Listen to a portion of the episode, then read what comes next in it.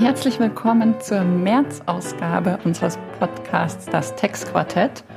Obwohl wir schon aufs Frühjahr zusteuern, begeben wir uns in dieser Folge ein bisschen auf Glatteis, zumindest aus Sicht der drei Gastgeber, denn wir widmen uns einem Thema, mit dem wir alle nicht so viele Berührungspunkte haben, das aber für uns umso spannender ist, nämlich der Umsatzsteuer. Professor Stadi hat in einem seiner Lehrbücher im Vorwort mal geschrieben, die Umsatzsteuer sei die Matahari des Steuerrechts. Je näher man ihr komme, desto gefährlicher würde es werden. Wir haben einen Experten eingeladen, der es sich jeden Tag aufs Neue traut, sich mit der Umsatzsteuer zu beschäftigen, nämlich Matthias Oldiges, äh, Partner bei der Kanzlei KMLZ, bestens bekannt für die umsatzsteuerliche Expertise. Wir haben zwei Matthiase heute in der Runde, Matthias Oldiges und Matthias Hildebrand. Und Matthias Hildebrand wird uns jetzt Matthias Oldiges vorstellen. Ja, hallo. Erstmal Matthias, herzlich willkommen. Schön, dass du dabei bist. Freut uns sehr. Mich, mich freut das insbesondere und zwar aus folgendem Grund. Ich als Unternehmensvertreter, für mich ist die Umsatzsteuer gar nicht zu überbewerten. Das ist ein ganz wichtiges Thema. Ganz oft, äh, wenn es um internationales Steuerrecht geht, redet man über Ertragssteuern, über Transferpricing und so weiter. Die Umsatzsteuer ist äh, eher, die, die, das wird stiefmütterlich behandelt. Für mich ist es ein ganz wichtiges Thema, sicherlich auch aus meiner Zeit bei Zalando, aber nicht nur.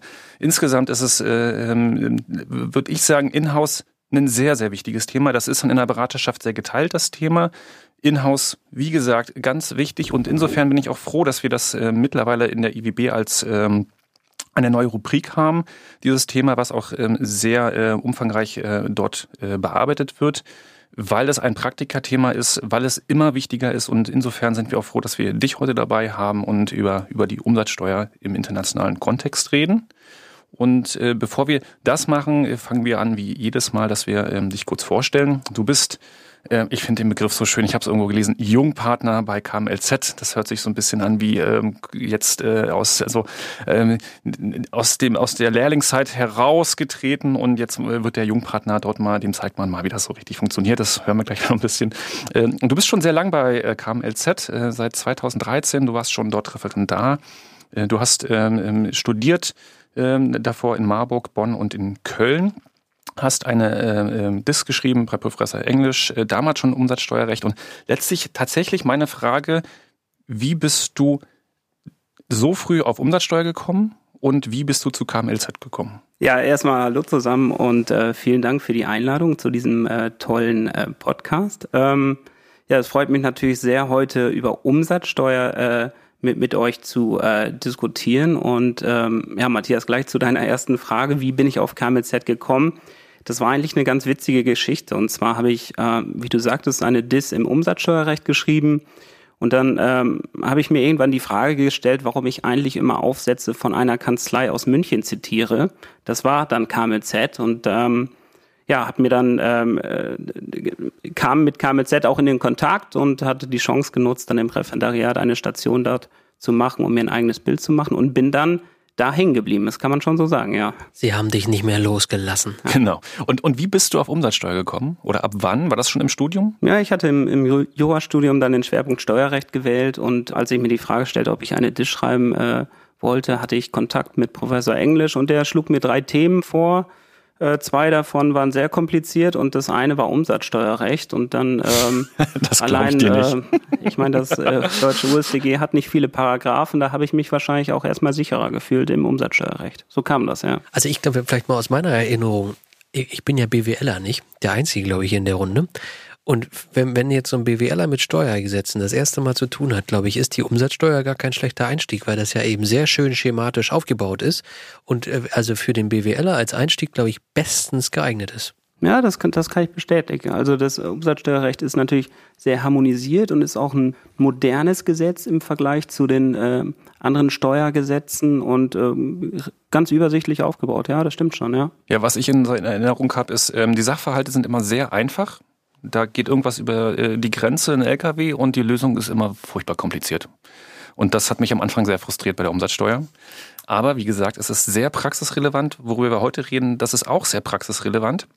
Es geht um äh, Onlinehandel und mittlerweile ist es ja so, dass ähm, also nicht nur die klassischen großen Online-Händler ähm, dort unterwegs sind, sondern dass äh, im Endeffekt ganz viele Geschäftsmodelle äh, von, von, von Unternehmen ähm, in diese Richtung Onlinehandel auch gehen und ausgeweitet werden, sodass ähm, das Ganze also nicht nur irgendwie drei, vier ähm, Plattformen betrifft aus meiner Sicht, sondern äh, wesentlich mehr äh, Player auf dem Markt.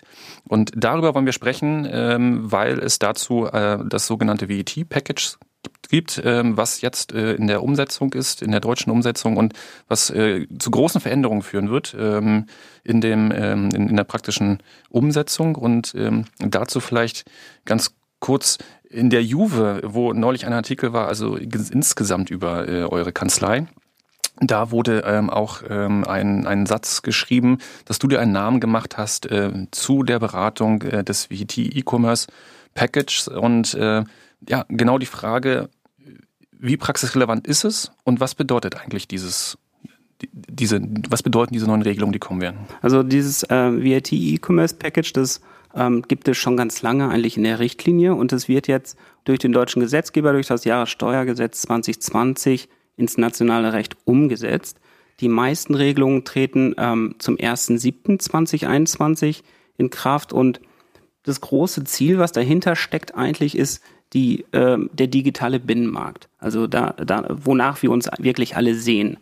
Und ähm, die, die drei wichtigsten Regelungen, um dieses Ziel zu erreichen, sind eigentlich, dass der Versandhandel, den wir auch äh, bisher schon kennen, also ein Unternehmer aus einem EU-Mitgliedstaat liefert eine Ware im B2C-Fall in einer anderen Mitgliedstaat, äh, der wird komplett äh, überarbeitet und aus Versandhandeln wird eigentlich der Fernverkauf.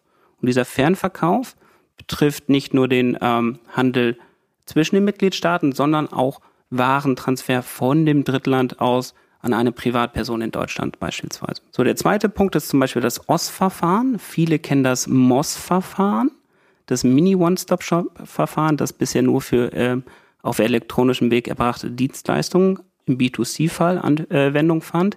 Das wird jetzt komplett ausgeweitet zum OS-Verfahren. Also das Mini wird gestrichen und darunter fallen jetzt auch diese äh, besagten Fernverkäufe. Das hat den Vorteil, dass die Online-Händler müssen sich jetzt nicht mehr in dem äh, Bestimmungsland, also in dem Land, wo der Kunde sitzt, registrieren und dort die Umsatzsteuervoranmeldung abgeben, sondern können zentral über das OS-Verfahren alle Umsätze des Fernverkaufs in ihrem Mitgliedstaat, wo sie ansässig sind, melden. Das ist eine Riesenerleichterung für die Online-Händler Absolut. Also da vielleicht äh, eine kleine Anekdote, absolut. Äh, äh, da habe ich, das ist noch aus meiner Zeit von, von Zalando, äh, so, so einige Anekdoten, äh, dass diese Registrierung, äh, wo man ja so denkt, okay, dann muss ich mich halt in Frankreich, in Dänemark, irgendwo auch immer registrieren, äh, ist halt doof, mache ich. Bedeutet, in jedem dieser einzelnen Länder gibt es ein anderes, ob man nun so ein Verfahrensrecht oder wie auch immer nennt, ein anderes Verfahren. In dem einen Land brauchst du eine Apostille, bei dem anderen brauchst du ähm, irgendwelche Unterlagen. Ähm, also das ist schon mal ein schwieriger Schritt aus, aus, aus einem Land heraus in anderen Ländern sich zu registrieren. Mhm. Da braucht man Hilfe. Und das andere ist, äh, dann, wenn man registriert ist und äh, diese, äh, diese Meldungen abgibt, die Umsatzsteuervoranmeldung, gibt's auch wieder ganz ungewöhnliche Besonderheiten. Zum Beispiel in Dänemark ist es so, habe ich dann auch oder haben wir dann irgendwie gelernt, da gibt's eine Sommerpause. Da ist es so, dass ich glaube, das ist dann nicht der August, äh, sondern der Juli. Da wird keine Zahlung angenommen vom Finanzamt. Das heißt, du zahlst, du kriegst die Zahlung zurück. Wenn du dann zum Beispiel im Accounting nicht so richtig mitbekommst, dass das wieder zurückgekommen ist, dann hast du im Folgemonat, wo du eigentlich zahlen müsstest, nicht gezahlt und du bekommst im Zweifel gleich eine Strafe. Ja. Und das sind so, also da gibt es so in jedem Land spezielle Besonderheiten. Was halt nicht harmonisiert ist. Und insofern ist aus meiner Sicht das auch ein Riesenvorteil, dass man halt in einem Land, in dem man sich auskennt, von dem aus operieren kann und äh, dort auch weiß, wie, wie die Regeln funktionieren und dann äh, von dort zentral in diesem einheitlichen Binnenmarkt operieren kann. Ja, finde ich auch total, weil ähm, wir haben noch, wir haben natürlich auch oft noch die Sprachbarriere, ja, also in einem Mitgliedstaat, wo man sich registrieren lassen möchte, ähm, ist es vielleicht nicht so mit englischen Formularen, dann braucht man in manchen Ländern, braucht man Fiskalvertreter. Also das ist alles so ein administrativer Aufwand und gerade im Onlinehandel, der wirklich schnelllebig ist, wo viele Onlinehändler schnell auch die Schwelle überschreiten äh, zu, hin zur Registrierungspflicht, ist es schon eine erhebliche Vereinfachung dieses Verfahren. Ja.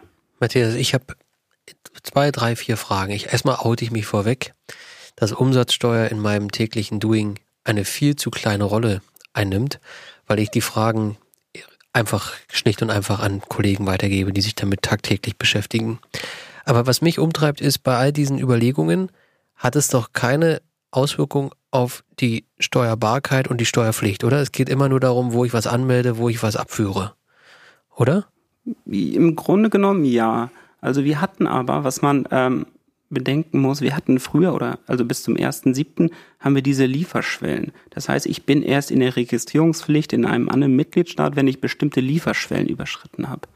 Jetzt, ab dem 1.7. wird es so sein, dass wir so eine einheitliche Lieferschwelle von 10.000 Euro haben. Das heißt, äh, ab dem Umsatz, mit dem äh, der die 10.000 überschreitet, bin ich in der Registrierungspflicht in den anderen Mitgliedstaaten. Das kann ich auch weiterhin machen. Ich kann mich auch weiterhin da registrieren. Ich kann aber auch sagen, ich wähle das OS-Verfahren, ähm, das ist ein Wahlrecht, und melde diese Umsätze einheitlich, also der deutsche Online-Händler meldet sie einheitlich übers BZST. Aber Florian, äh, die Frage der Steuerbarkeit, die bleibt eigentlich. Ja? Ich habe nur diese, diese einheitliche Lieferschwelle von 10.000 Euro jetzt, dies neue. Und auch da vielleicht nochmal ähm, den Hinweis, oder äh, wie es in der Praxis war, ähm, jedes Land hatte andere Lieferschwellen. Das, das war relativ schwierig zu tracken, insofern, dass man äh, gar nicht so richtig, also wenn man sich so rangetastet hat an die einzelne Lieferschwelle pro Land, man konnte es gar nicht richtig tracken, weil man im Zweifel erst zu spät äh, mitbekommen hatte, dass man sie überschritten hat. Man braucht natürlich auch Zeit, um sich zu registrieren, also bisher nach dem alten Recht. Und insofern haben viele darauf verzichtet und haben gesagt, wir können das technisch gar, oder wir, wir können es gar nicht abbilden, sodass wir uns schon früher registrieren äh, und, und, und freiwillig diesen, diesen Weg gehen und mehr Kosten haben, ähm, weil einfach die Lieferschwellen nicht funktioniert haben. Ja, genau. Also deswegen diese Vereinheitlichung auch super. Ja, also das hat man auch gesehen. Da war auch sehr viel Missbrauch, sehr viel Betrug. Also die Online-Händler haben, haben das teilweise gar nicht bemerkt, dass sie jetzt in der Registrierungspflicht im anderen Mitgliedstaat sind. Deswegen, ich glaube, da wurde auch viel Steuer einfach nicht abgeführt. Und das erhofft man sich natürlich jetzt durch das OS-Verfahren, dass da einfach so ein bisschen ähm, Steuerehrlichkeit mit reinkommt. Ja. Steuerehrlichkeit. Ich habe in Erinnerung, dass vor, wie lange mag das her sein, vor zwei Jahren ja schon mal das große Thema war, ähm, chinesische Händler auf Plattformen wie Amazon, die auch ein Stück weit zur Registrierung verpflichtet werden sollten, habe ich so in Erinnerung. Ähm, und ein halbes Jahr später hat man sich gefeiert, dass das ein Riesenerfolg war. Wie steht das, ähm, vielleicht kannst du das nochmal kurz erklären, um was es dabei ging und wie steht das im Verhältnis zu dem jetzigen Package? Ja, also das zum 01.01.2019 wurde ähm, die äh, sogenannte Marktplatzhaftung in Deutschland eingeführt. Also der Marktplatz haftet für die nicht abgeführte Umsatzsteuer der Online-Händler. Und diese Regelung bezweckte eigentlich, diesen Missbrauch auf diesen Online-Marktplätzen einzudämmen. Das heißt, die großen Marktplätze schulden immer dann die Steuer, wenn der Online-Händler äh, seinen steuerlichen Ver Verpflichtungen nicht nachkommt. Und ähm, das war aber nationaler Alleingang. Das beruhte nicht auf einer Richtlinie. So, und deswegen wurde das auch so, äh, so äh, vielfältig kritisiert, weil dieser nationale Alleinweg eigentlich also zwei Jahre zu früh kam, weil jetzt stellen wir ja alles um, europaweit. So, und ähm, da wurde äh, kritisiert unter anderem, dass die Online-Händler mussten sich hier registrieren und bekamen eine sogenannte Erfassungsbescheinigung in Papierform. Und das, ähm, da war ja das Problem, die, dann äh, diese diese Papierbescheinigung, die ist natürlich alles andere als äh, förderlich für den digitalen Binnenmarkt. Und da gab es ja auch dieses Vertragsverletzungsverfahren gegen Deutschland, wo die EU-Kommission auch gesagt hat, ähm, ja, ähm, liebe Freunde, also die Papierbescheinigung, die, ähm, ähm, die steht jetzt wirklich nicht im Einklang mit dem digitalen Binnenmarkt und ähm, behindert auch den Zugang von Online-Händlern aus dem Ausland auf den deutschen Markt. So, und ähm, vielleicht um das weiterzuführen, der, diese Regelung wird übrigens jetzt im Jahressteuergesetz 2020, äh, äh, die entfällt auch, die Papierbescheinigung. Und deswegen dürfte sich das Vertragsverletzungsverfahren dadurch auch erledigt haben. Ähm, eigentlich ein ganz geschickter Weg der, äh, äh der deutschen Finanzverwaltung. Das heißt, äh, diese Jubelstimmen, die dann durch die, durch die, durch die Presse gingen, waren im Prinzip politisches Getöse, um diese als quasi als Ablenkungsmanöver, wie erfolgreich die Einführung eben dieser Papierbescheinigung war. Kann man das so deuten? Ja, also man muss schon sagen, also das äh, Finanzamt Berlin-Neukölln, die äh, zentral zuständig sind für die alle Dritthändler, die haben wirklich eine Menge von ähm, Drittle, äh, Dritthändler, aus dem Drittland registriert. Also da, da äh, hat auch, kam es auch wirklich zu vielen Steuereinnahmen. So, das ist okay. auch gut. Die schwarzen Schafe hat man damit sicherlich auch getroffen. Das Problem ist nur, dass man auch alle anderen Online-Händlern, die äh, wirklich steuerehrlich sind, auch mit in die Pflicht genommen hat. Also da, die mussten auch diese Papierbescheinigung haben und an die Marktplätze schicken. Und man darf ja nicht vergessen, die Online-Marktplätze, die müssen auch Aufzeichnungen über jeden Umsatz führen, damit sie einer potenziell, äh, um eine potenzielle Haftung zu vermeiden. Ja? Also das war schon, das war das ganz große Schwert, um mal die kleine Anzahl der schwarzen Schafe zu bekommen. Aber man muss sagen, das hat man auch geschafft. Okay, d'accord. Nehme alles zurück und behaupte das Gegenteil. Moment, jetzt ist die Eva dran. Ja, tatsächlich. Ich hätte zwei Punkte. Der erste Punkt ist, dass ich glaube, aus Sicht der Unternehmen äh, total gut verstehen zu können, dass dieses neue Verfahren Vorteile hat mit dem OS dass ich aber finde, dass politisch ein Marketingfehler unterlaufen ist, weil wenn ich einen Mini-One-Stop-Shop vergrößere, dann hätte ich aus dem Mini ein Big gemacht und hätte das Ganze Boss genannt statt Oss. genau. Das äh, hat die Kommission echt vermasselt aus meiner Sicht. Äh, der zweite Punkt ist, ähm, dass, glaube ich, jetzt auch was ganz Spannendes angesprochen wurde bei dem Punkt, die Plattformbetreiber haben Aufzeichnungen über Umsätze all ihrer Kunden etc. Das spielt ja jetzt auch in die kommende DAX-7-Diskussion bei dem Informationsaustausch der Plattformbetreiber im ertragssteuerlichen Bereich so ein bisschen rein. Da habe ich, Matthias, korrigiere mich, aus Unternehmerkreisen schon gehört, dass die Unternehmer bei der DAX 7, also die Plattformbetreiber bei der DAX 7 gar nicht so richtig zucken, aber sagen, wenn wir das bei der Umsatzsteuer eh schon ganz lange machen, dann könnte man doch quasi die gleichen Daten auch für die Ertragssteuer übernehmen. Gibt es da äh, zum Beispiel auch auf Kommissionsebene oder auch im Hintergrund bei euch in der Umsatzsteuer irgendwelche Berührungspunkte mit dem Thema DAX 7 oder läuft das bei euch völlig losgelöst? Eva, ich glaube, du musst den Leuten erst kurz erklären, was in DAX 7 drin steckt. Mhm. Das, glaube ich, ist nicht jedem Hörer von uns bewusst. Ach so. Wir haben in der letzten Folge des Podcasts über DAX 6, über den äh, Informationsaustausch international europäisch zwischen Steuergestaltungsmodellen gesprochen und es ist eine weitere Erweiterung dieser Richtlinie, eine siebte Erweiterung in Arbeit, beziehungsweise steht kurz vor der Umsetzung. Und da will man Informationen ähm, über Plattformumsätze im ertragssteuerlichen Bereich äh, austauschen. Also Plattformbetreiber sollen verpflichtet werden, der nationalen Finanzverwaltung die Daten ähm, des, ähm, die Nutzerdaten sozusagen ihrer, ihrer Marktplatzkunden ähm, zu übermitteln, damit dann zwischen den Mitgliedstaaten auch diese Informationen ausgetauscht werden sollen. Und das ist im Ertragssteuerbereich sicherlich eine Neuerung, aber ich habe eben gelernt, dass es im umsatzsteuerlichen Bereich eigentlich ähm, gepflegte Übung ist sozusagen. Ja, auf jeden Fall, das kann ich bestätigen. Das, das kam durch den 22F USDG ähm, zum 01.01.2019. Also die Marktplätze, die müssen wirklich weitreichende Aufzeichnungen führen. Das ist nicht nur, welche Ware wurde verkauft, sondern auch ähm, ja, Daten über den, über den Verkäufer, äh, Steuernummer, Umsatz, also und auf Anfrage, also ähm, es geht, ergehen auch Auskunftsersuchen, wo halt der Verdacht eines Betrugs besteht und dann müssen die äh, Marktplätze natürlich ähm, äh, wirklich ähm, kooperieren und die Daten herausgeben, ja. Und ich meine, Sie können das ja auch. Das Problem war ja immer, die Finanzverwaltung hatte irgendwie kein, kein Zugriff auf, auf die Dritthändler aus China beispielsweise. Aber der Marktplatz, der hat alle Informationen. Ja, äh, wobei da, da die Anmerkung, die Informationen sind vorhanden, ähm, irgendwo in dem, sagen wir mal, Kosmos des, äh, ähm, des, der Daten der Plattform. Aber die sind natürlich nicht auf Knopfdruck vorhanden äh, und so aufbereitet, wie man sie dann entweder für die Umsatzsteuer oder für DAX 7 braucht. Also, ähm, sodass das schon einen größeren Aufwand bedeutet, diese Informationen dann so zusammenzusammeln aus dem im Zweifel dann ERP-System oder anderen Bestellsystemen und aufzubereiten, dass man sie tatsächlich dann verwenden kann. Und insofern ist der, der Link zwischen äh, jetzt den umsatzsteuerlichen äh, Daten, die man zur Verfügung stellen muss, oder Informationen und DAX 7 ist aus meiner Sicht nur dann gegeben und es ist einfach, wenn es genau dieselben Informationen sind. Wenn da jetzt noch, also nur ein, zwei zusätzliche Informationen hinzukommen, die man also bisher nicht melden muss, führt das wieder zu großem Anpassungsbedarf äh, innerhalb äh, der Unternehmen und das also die, die Vorstellung zu haben, äh, so zwei Knopfdrücke und ähm, dann, dann ist es da, so ist es nicht. Es ist wesentlich komplexer und äh, was man sich letztlich auch äh, dann so ein bisschen äh, vor Augen halten muss, das ist zusätzlicher Aufwand, zusätzliche Ressourcen, die Plattform will. Und man muss nicht immer nur an die ganz, ganz Großen denken ähm, auch kleinere, die wollen ähm, Dinge verkaufen über, über ihre Plattformen. Das heißt, im Vordergrund steht dort äh, die, die Programmierung der Plattform und Weiterentwicklung und nicht äh, letztlich Daten, die irgendwie aufbearbeitet werden für zusätzliche Dinge. Und, und insofern muss man immer, äh, glaube ich, im Hinterkopf behalten, ja, es ist irgendwas vorhanden, aber es ist nicht auf Knopfdruck da. Das ist, glaube ich, ganz tatsächlich finde ich ganz wichtig, äh, ähm, ähm, dass es nicht immer so einfach ist, wie, äh, wie man sich das vielleicht vorstellt. Technisch.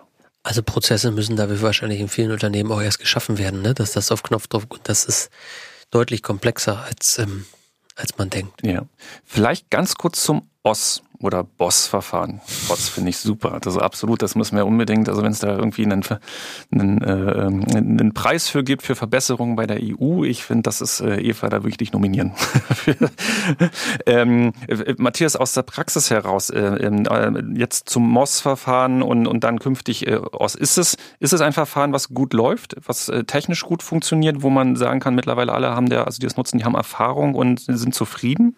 Ja, also dieses MOS-Verfahren bei den äh, elektronischen Dienstleistungen war so ein bisschen Testpilot, ja.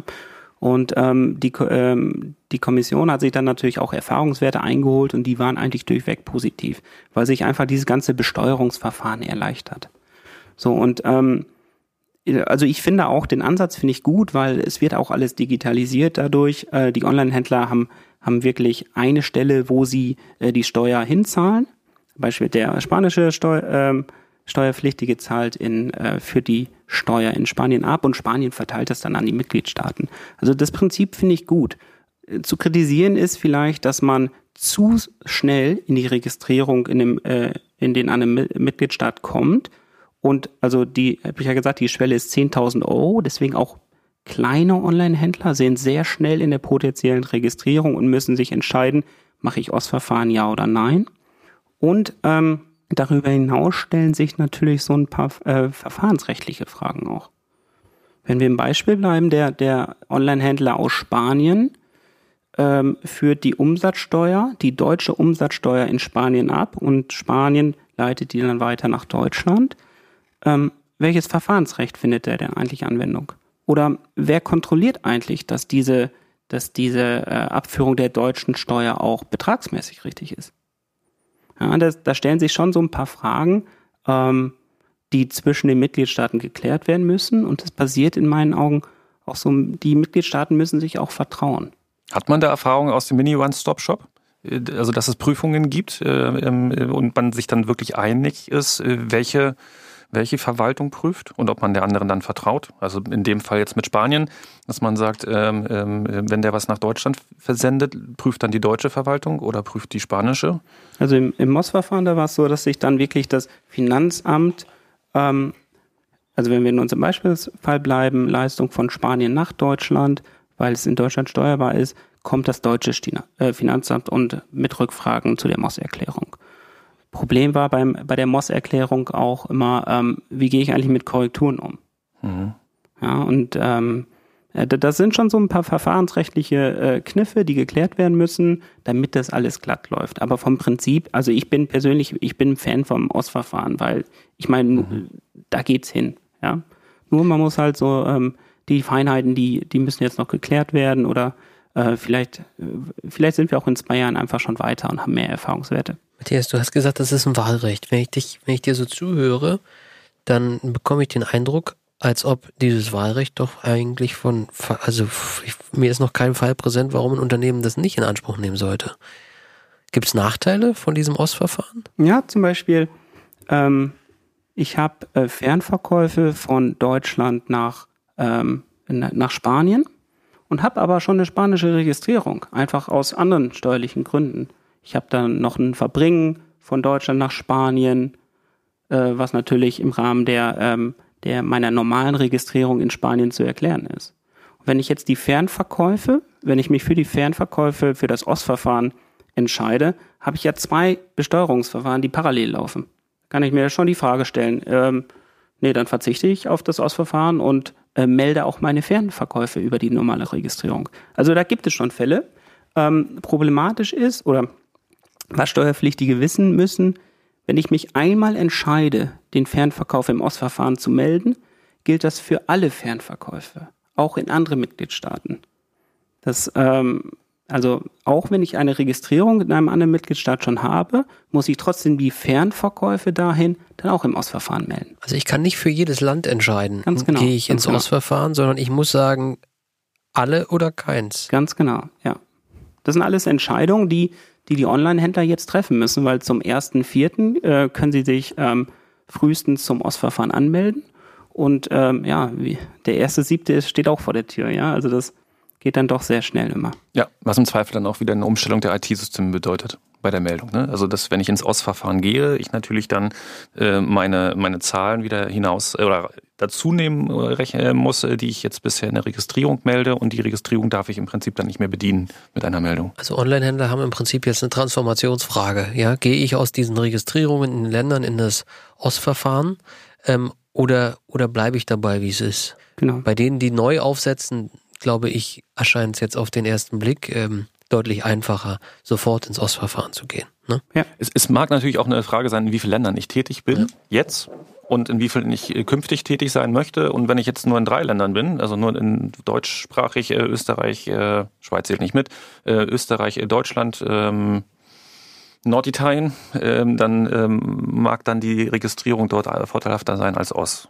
Vielleicht mal so eine eher praktische Frage, wenn du auch als Experte in den Diskussionen auf Kommissionsebene beteiligt warst. Wie wird denn sowas dort diskutiert? Ist das so, dass da die Mitgliedstaaten mit sehr profunden Positionen kommen, dass dann die unternehmerische Perspektive, die Beraterperspektive da eher so ein bisschen kontradiktorisch ist? Ist das ein großes Ringen um solche Ergebnisse? Wie muss man sich das vorstellen? Also in, in diesen politischen Diskussionen war ich persönlich nicht beteiligt, aber man bekommt natürlich einiges mit. Also ähm, ich hatte es ja eben angedeutet, dieses MOS-Verfahren war so ein bisschen der Testlauf für elektronische Dienstleistungen. Und da hat man schon auch gemerkt, allein am Steueraufkommen, Mensch, das, das funktioniert doch irgendwo und das ist auch vom Verfahren sehr einfach. Ähm, warum nicht ausweiten auf, auf die Fernverkäufe, wo wir ja ähnliche Probleme haben?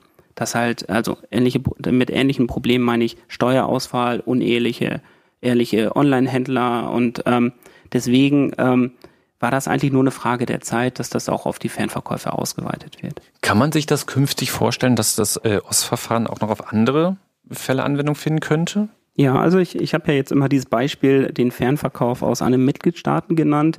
Das OS-Verfahren gilt zum Beispiel auch für Drittländer. Äh, Drittländer. Mhm. Die können ihre äh, Lieferung im B2C-Fall an, an Kunden in Europa und auch all ihre sonstigen Leistungen im Ausverfahren melden. Mhm. Und der, Dritt, äh, der Drittländer muss sich dann entscheiden, wo er, wo er sich zum Ausverfahren anmeldet. Weil er, er kann sich quasi die Mitgliedstaat, wo er diese zentrale Meldung abgibt, kann er sich aussuchen.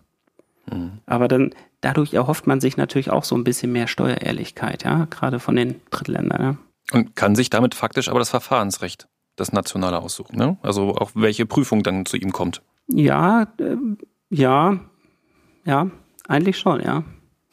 Obwohl wir mhm. eben gesagt haben, das Verfahrensrecht richtet sich eigentlich danach, wo der Umsatz steuerbar ist. Also in diesem Fall, mhm. wo, der, wo der Kunde sitzt. Aber trotzdem, ähm, in manchen Ländern ist es bestimmt einfacher, sich für das OS-Verfahren zu registrieren als in anderen, ja. Mhm. Prüfungszwecke ist doch das umsatzsteuerliche Verfahrensrecht europäisch absoluter Spitzenreiter. Bei euch gibt es doch sogar eine Verordnung, die also ganz einheitlich gilt, äh, in allen Mitgliedstaaten unmittelbar wirkt, die auch so Prüfungsrechte und Ermittlungsmöglichkeiten genauer definiert, zumindest wesentlich genauer, als es bislang im Ertragssteuerrecht der Fall ist. Ja, grundsätzlich schon, aber ähm, das ist natürlich auch immer die Frage, inwiefern sich daran gehalten wird. Ja? Also, aber klar, Umsatzsteuer lässt sich auch super prüfen, ja, weil das einfach ähm, betrifft jeden und man hat wirklich tatsächliche äh, äh, Geschäftsvorfälle, also also schon in der Praxis ähm, ja ein Prüfungsfeld, ja, kann man sich gut austoben muss ich schon sagen. Ihr seid ja auch in internationalem Kanzleiverbund gut aufgestellt. Gibt es denn einen umsatzsteuerlichen Favoritenmitgliedstaat? Äh, wenn man zum Beispiel jetzt Drittstaaten berät, gibt es da irgendeine Tendenz, äh,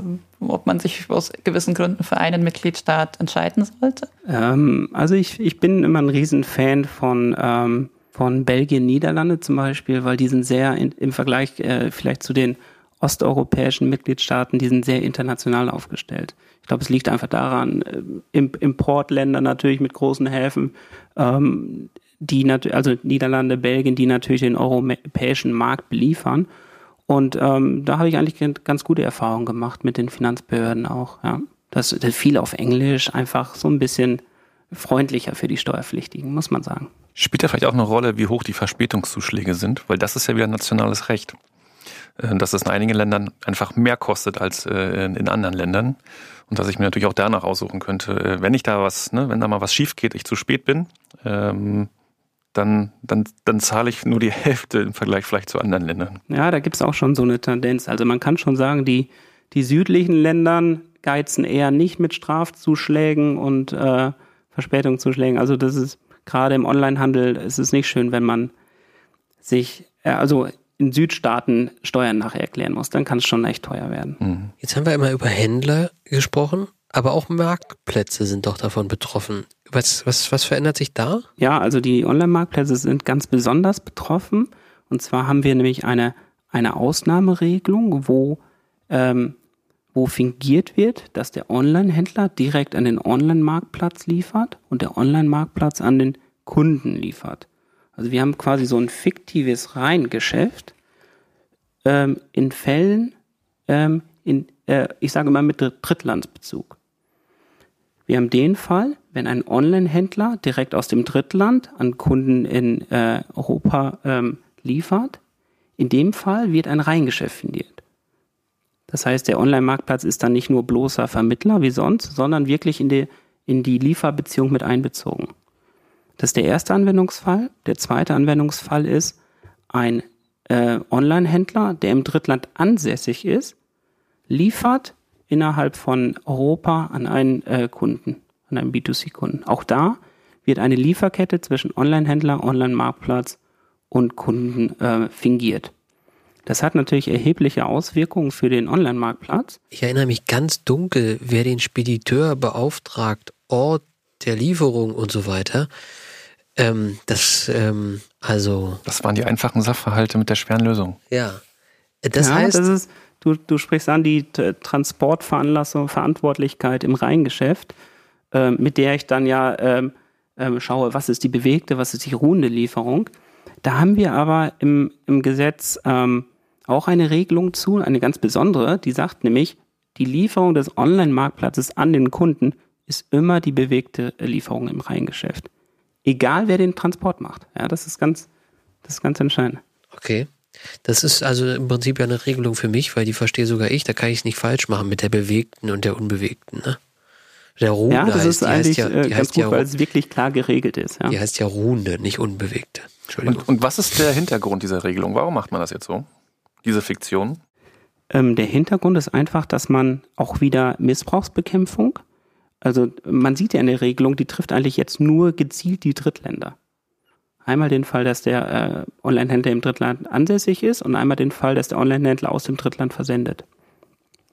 Man will einfach, ähm, ja, ähm, das Dilemma der deutschen Finanzverwaltung ist einfach, die können den, den Drittländer so, so schwer fassen. Und ähm, ich finde, dieses fingierte Reingeschäft ist eigentlich ein ganz schlauer Weg, weil die äh, Finanzverwaltung in Deutschland hat ja immer den Steuerpflichtigen dadurch hier. Und damit und auch die. Ist, das ist einfach so, so ein bisschen äh, der Hintergrund. Ähm, ist natürlich eine enorme Umstellung, weil es ist rein umsatzsteuerlich fingiert. Also die Fragen äh, Produkthaftung, äh, die äh, Gefährdungshaftung, die, die, die, die bleiben ja. Also zivilrechtlich bleibt ja der, der Verkauf zwischen dem Online-Händler und dem Kunden. Nur umsatzsteuerlich wird das fingiert. Das ist natürlich für die Unternehmen eine enorme Umstellung, ja. Mhm. Sie werden dann zum, zum, zur Umsatzsteuersammelstelle letztlich für die Finanzverwaltung, ne? Ganz genau, ganz genau, ja. Also im Ertragssteuerrecht sagt man manchmal schlechte Gesetzgebung mittels Fiktion. Im Umsatzsteuerrecht ist es in dem Fall andersrum. Ja, man kann sich aber auch fragen, äh, ähm, oder der Staat bekommt es aus der aus aus aus, aus dem äh, tatsächlichen nicht hin, die Umsatzsteuer einzusammeln. Also überlässt man das den Marktplatzbetreiber. Ja. Also diese Regelung, dieses fiktive Reingeschäft, das ist äh, basiert auf der Mehrwertsteuersystemrichtlinie. Also das ist auch EU-Recht. Deswegen ähm, war ja, ähm, Florian, du hattest es eben angesprochen, diese Marktplatzhaftung äh, 2019, deswegen wurde die so kritisiert. Weil eigentlich, eigentlich wollte man ja den, den, äh, den Online-Händler aus dem Drittland bekommen und das schafft man jetzt durch die Regelung jetzt. Ja, auf, auf ganz sau, sauberem Weg im Grunde genommen. Hilf mir ganz kurz, gab es die, äh, diese Regelung in der Mehrwertsteuersystemrichtlinie zu dem Zeitpunkt schon, wo wir diesen nationalen Alleingang äh, gewagt haben? Ja. Okay. Ja, und man schafft natürlich ein Level Playing Field, insofern, dass, ähm, also weiß ich nicht, wenn man sich irgendwo Lampen bestellt äh, und die sind sehr günstig, brauchen dann irgendwie drei bis vier Wochen, bis sie bei mir sind und sind so verpackt, dass ich das Gefühl habe, naja, die sind noch nicht mal vom LKW gefallen, sondern vielleicht schon irgendwie früher äh, irgendwie ähm, äh, irgendwo runtergefallen und werden mir jetzt versendet, dann kann man vielleicht fast davon ausgehen, oder konnte man bisher, die Umsatzsteuer, die, ich, die da mit im Preis steckt, die wird vielleicht nicht abgeführt. Ja, also da, da wurde auch ähm, was dann anders ist bei deutschen an oder bei europäischen Anbietern von Lampen. Also in diesem Zusammenhang vielleicht noch diese, ähm, es gibt ja diese 22 Euro, Euro Regelung. Ja, also die, mhm. ähm, ähm, die sagte ja, dass hier ähm, ein verumsatzsteuerfrei eingeführt werden kann, wenn als Sendung ähm, im Wert von 22 Euro oder den Wert von 22 Euro nicht überschreiten. Ähm, diese fällt jetzt zum Beispiel weg, die Regelung. Ja, weil, weil da hat man, auch da hat man gesehen, dass die schon auch sehr viel missbraucht wurde, ja. Dass halt, vielleicht wurden Sendungen aufgesplittet auf kleine Päckchen oder ja, also, oder man sagt einfach unter 22 Euro, äh, man konnte natürlich nicht alles kontrollieren. Mhm. Ähm, die Regelung fällt auch zum 1.7.2021 weg. Und das zeigt auch, ja, man will, man, man will an den Dritt, äh, Dritt, äh, an den Online-Händler aus dem Drittland ran, der ähm, weil äh, man da vermutet, dass da noch sehr viel äh, Missbrauch äh, passiert. Und das kann ja nur in all unserer Sinne sein. Gibt es eine Schätzung, wie viel Mehraufkommen das im Jahr für Deutschland ausmachen wird? Ich habe jetzt keine Zahl im Kopf, ähm, aber ja, ich, ich, ich habe es gerade nicht im Kopf, aber das ist schon enormes Umsatzsteueraufkommen, was, was dadurch äh, generiert werden soll. Ja. Gibt es noch Fragen? Tja, ich bin sprachlos. Florian, wirst du jetzt einen Marktplatz aufmachen oder nicht? Es wird ja einfacher. Manche, manche unterstellen mir, ich wäre geeignet als Marktschreier. Das ist aber bei digitalen Marktplätzen auch nicht so also angezeigt mehr. Ähm, ich versuche es jetzt mal mit den Literaturhinweisen. Wenn wir bei KMLZ sind, dann kommen wir an dem Kommentar im NWB-Verlag von den Kollegen von Matthias Küfner-Zugmeier nicht vorbei. Lose Blattsammlung. Auch dort wird dieses Thema mit Sicherheit zeitnah, wenn es nicht gar schon ist, ähm, sehr umfangreich bearbeitet. In der IWB, Matthias hat das als Herausgeber ganz am Anfang schon angekündigt, wird das Thema Umsatzsteuer einfach aufgrund der Bedeutung auch zukünftig einen größeren Schwerpunkt einnehmen. Da gibt's einen Beitrag, der in vier Teile geteilt wurde. Zeigt also auch die Bewertung. Ähm, ähm, ich lese das jetzt nicht vor. Es waren die Ausgaben 23, 24, 2020 und 1 und 2, 2021 von Graz und Barros. Und dann haben wir noch zu guter Letzt ähm, einen Aufsatz in der Stub, äh, und zwar 4 2020 Seite 143 fortfolgende vom Kollegen Pretzler. Ähm, also da steht vieles von dem drin, was wir gerade versucht haben hier ähm, ja, zu diskutieren zum Nachlesen. Ja, vielen Dank, Florian. Und lieber Matthias, wenn du unseren Podcast öfter hörst, dann weißt du, was jetzt kommt, nämlich die legendären Schlussfragen an den Gast, die Oder-Fragen. Und ähm, wenn du es für geeignet hältst, kannst du uns auch gerne erklären, warum du dich für die eine oder andere Variante entscheidest. Ich fange mal an. Erste Frage. Direkt oder indirekt? Ja, ganz klar indirekt, ja. Ich mache den ganzen Tag Umsatzsteuer, das indirekte Steuer, also indirekt. Wet is Love ist euer Motto, habe ich mal irgendwo gelesen. Ja, ganz genau, ganz genau. ja. Es wird auch so verinnerlicht von den Kollegen hier. Zweite Frage. Gestaltungsberatung oder lieber Rechtsbehelfsverfahren? Also ich, ich mag Gestaltungsberatung, weil man sich da ähm, ja, innerhalb der rechtlichen Möglichkeiten ganz gut kreativ austoben kann mit dem Ziel natürlich, dass man nicht in einem Rechtsbehelfs- oder äh, gerichtlichen Verfahren landet. Ja. Prima. Die dritte Frage muss ich vielleicht ein bisschen in den Kontext einordnen, weil du ja sowohl in München als auch in Düsseldorf eine Base hast. Daher lautet die trügerische Frage Altbier, Kölsch oder Helles? Ja, die Frage ist gemein, ja, weil ich habe eigentlich zu allen eine durchaus innige Verbindung. Ähm, Kölsch, ich habe meine Frau beim Karneval in Köln kennengelernt. Ähm, ähm, Helles, ja, da verbinde ich natürlich mit meiner Zeit bei KMZ. Altbier ist die neue Heimat. Ich würde mich aber für das Helle entscheiden, ja. Wir haben bewusst nicht nach dem Fußballverein gefragt. Ja. das Helle ist eine gute Wahl, weil das ist ein Liter und nicht nur so ein Gläschen. ja, eben genau, genau. genau. Gut. Nächste Frage, die musst du selber in den Kontext setzen. Aufsatz oder LinkedIn-Video? Ja, also in letzter Zeit bin ich echt ein großer Fan von LinkedIn-Videos, ähm, weil ich finde, es ist eigentlich eine ganz gute Möglichkeit, gerade jetzt in der Corona-Zeit, äh, so den, den Themen so ein bisschen persönlichen Touch zu geben. Und deswegen würde ich mich für LinkedIn-Videos entscheiden, aber ich, ich schreibe auch gerne Aufsätze. Prima. Und die letzte Frage, die muss, glaube ich, dann Matthias Hildebrand in den Kontext setzen. Edeltraut oder Tegernsee-Konferenz? Ja, das, das hat damit zu tun, wer äh, den, den äh, Juve-Aufsatz, äh, nicht Aufsatz, den Juve-Artikel gelesen hat über KMLZ, äh, der weiß, was mit Edeltraut anzufangen. Ähm, und die Tegernsee-Konferenz, da habe ich dann den Matthias tatsächlich kennengelernt. Ähm, vielleicht, äh, Matthias, einmal die Einsch äh, Entscheidung von dir und vielleicht ganz bisschen Hintergrund noch zu beiden. Ja, also ich würde mich in diesem Fall wirklich für die Edeltraut entscheiden, weil die Edeltraut ist unser ähm, Partnerstrategie-Meeting und ähm, da darf ich ja in, in diesem Jahr das erstmal dabei sein, deswegen ist es für mich sehr spannend. Also freue ich mich wirklich drauf. Natürlich, äh, Tegernsee-Konferenz ist auch immer ein Highlight. Da ist am Tegernsee, also wir, die ähm, Konferenz von uns am Tegernsee hat ein ganz ja, ganz besondere Stimmung herrscht da, nicht nur der fachliche Austausch mit tollen Gästen, sondern auch das ganze Rahmenprogramm. Ich glaube, Matthias, du weißt, was ich damit meine. Also da freue ich mich wirklich drauf, aber ich würde, ich freue mich auch noch mehr auf die Edeltraut. Ja, Florian, da können wir nicht mitschnabeln, ne? Nein, also. Na, ihr macht also, keine Umsatzsteuer. Wir machen, wir machen äh, keine Umsatzsteuer. Ihr überlegen, ob das noch so sinnvoll ist. Deswegen kommen wir nicht zur Tegernsee-Konferenz. Aber äh, Eva, an Konferenzen mangelt uns, uns beiden ja nun wirklich nicht. Da können wir uns, glaube ich, nicht beklagen. Ähm, Matthias, ganz, ganz lieben Dank für deinen Besuch in unserer kleinen Runde. Ähm, wir haben was riskiert und ich glaube, nur wer riskiert, kann auch gewinnen. Ich auf jeden Fall habe wahnsinnig viel dazugelernt. Ich vermute mal, dass bei den anderen beiden auch zumindest in mancherlei Hinsicht ein gewisser Erkenntnisgewinn dazu gelangt ist. Vielleicht noch eine Anmerkung dazu. Ich hoffe, dass die Zuhörer jetzt auch etwas äh, Interesse daran haben und insbesondere bei den Konferenzen, wo alle Steuerarten vorkommen und dann die Umsatzsteuer mal am zweiten Tag morgens um acht von acht bis äh, neun oder halb zehn stattfindet, dass man sich da vielleicht doch aus dem Bett quält und das auch mal anhört, weil es schon spannend ist. Gut, da braucht es natürlich auch jemanden wie Matthias, der das so, sagen wir mal, gut vorträgt. Ne? Das stimmt natürlich. Mhm. So, jetzt ist aber Schluss mit dem Schmeicheln. Wenn Ihnen, liebe Zuhörer und liebe Zuhörer, wenn ähm, euch das auch gefallen hat, dann schickt uns bitte an textquartett.nwb.de eine Rückmeldung. Wenn es euch nicht gefallen hat, hat, dann dürft ihr das ebenso tun. Wenn ihr Themenvorschläge habt, Kritik, Anregungen, was auch immer, wir freuen uns auf jede E-Mail. Wir beantworten sie auch. Im Zweifel greifen wir es in einer der nächsten Folgen auf. Für heute verabschieden wir uns, bedanken uns beim Gast und freuen uns auf ein Wiederhören. Vielen, vielen Dank.